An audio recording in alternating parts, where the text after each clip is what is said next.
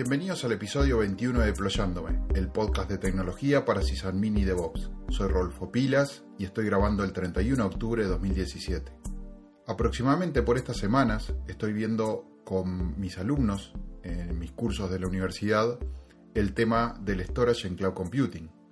Por lo que me pareció interesante dedicar este capítulo de hoy al storage, o sea, guardar grandes cantidades de datos. Todos sabemos o tenemos una idea que cuando la cantidad de datos que vamos a guardar supera la capacidad de almacenamiento de nuestras computadoras, debemos recurrir a soluciones de almacenamiento externo. Lo más práctico que solemos utilizar es un disco USB externo. Pero si el volumen de datos que vamos a guardar está generado por varias personas o aplicaciones que a su vez tienen el requisito de la disponibilidad inmediata de esos datos, estamos hablando de un recurso de almacenamiento masivo y online. Generalmente los conocemos como el storage.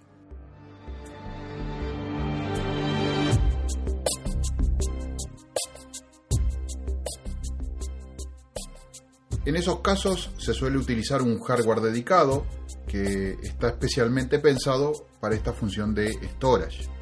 Estos hardware dedicados según cómo se utilizan y cómo se conectan, se dividen en dos grupos principales. El SAN, o Storage Area Network, es cuando el espacio de almacenamiento se obtiene de una red dedicada que presenta unidades de disco como si fueran discos físicos. En esos casos, los sistemas operativos ven discos locales que están presentados a través de la red y son partes de un hardware externo.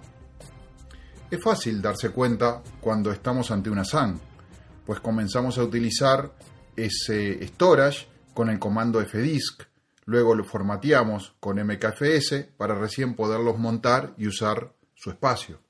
En SAN, los permisos para acceso a los archivos están gestionados por el sistema operativo que utiliza ese disco.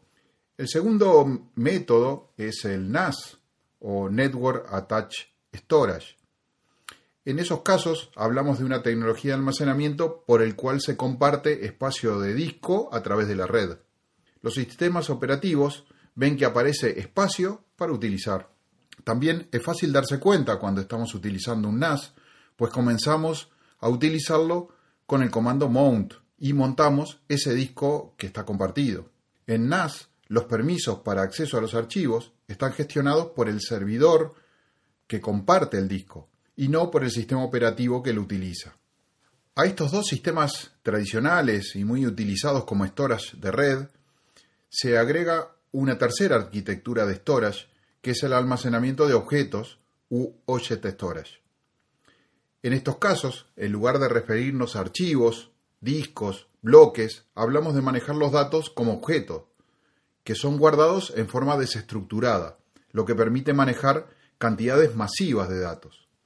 Es decir, simplemente mando a guardar archivos en ráfagas y por cada uno obtengo un puntero que luego me permite recuperar el archivo en caso de ser necesario.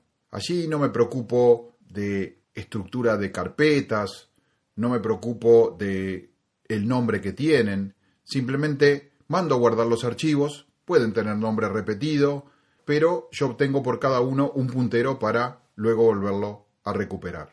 Los datos guardados como objeto facilitan algunas funciones como la replicación, el caching, el balanceo en sistemas distribuidos, inclusive entre distintas regiones geográficas.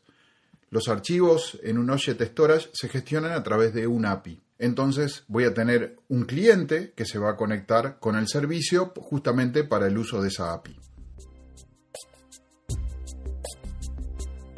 Como en Deployándome siempre busco compartir contigo algo que puedas implementarlo y probarlo, en esta edición voy a comentarte de Ceph Storage. Ceph es un software para gestionar un sistema de almacenamiento, un storage, que permite utilizar hardware estándar y está diseñado para brindar una excelente performance, confiabilidad y alta escalabilidad. Ceph, una vez levantado, presta servicios de block storage, de file system y de object storage y luego cada uno de los servidores o aplicaciones puede valerse de alguno de estas tres funcionalidades de storage según sus necesidades. En concreto, Ceph es un conjunto de daemons que corre sobre un sistema GNU Linux estándar y que permite gestionar un clúster de storage.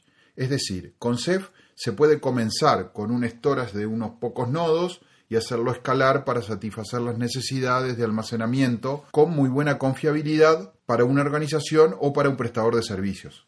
Como Ceph es un software libre, este crecimiento no está atado a un licenciamiento que te persiga con límites de funcionalidad, recortes de servicios o tamaño de tu instalación.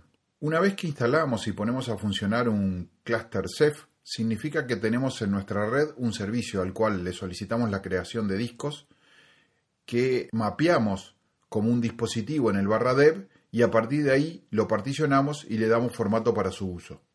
Si bien podemos utilizar estos discos para ampliar la cantidad de discos de nuestro GNU Linux, generalmente van a ser utilizados por sistemas de cloud computing como OpenStack o de virtualización como KVM. Cuando Ceph, en cambio, se utiliza como un file system, el uso ya puede ser más común en nuestra red y puede ser consumido por cualquiera que necesite file system. Para ello, Ceph nos permitirá gestionar llaves de acceso que utilizaremos para montar el file system remoto, pero teniendo en cuenta la escalabilidad y el nivel de servicios logrado por el clúster está recomendado para sistemas de cloud computing como OpenStack. Como Object Storage, Ceph es compatible con el API de S3 de Amazon y puede ser utilizado también por OpenStack Swift para sus servicios de cloud computing.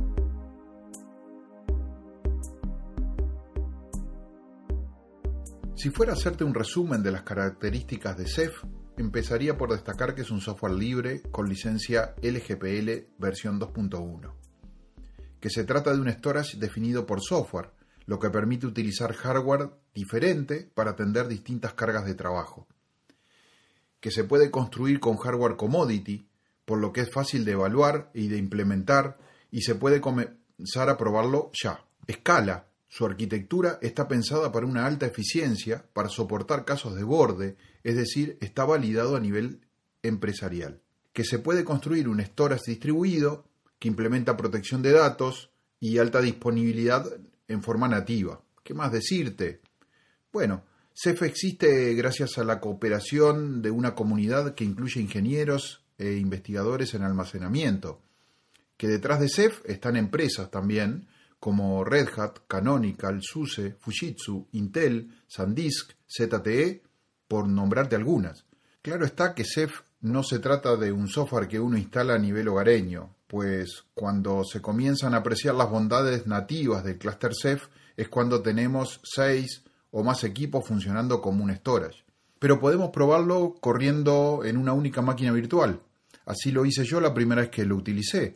Mis actuales instalaciones son principalmente con OpenStack, tanto ofreciendo block storage con Cinder, object storage con Swift o file system con Manila. Si te has entusiasmado, en el 2015 escribí una guía de comandos de Ceph con un acercamiento bien práctico para utilizar un cluster Ceph en sus distintas modalidades de storage.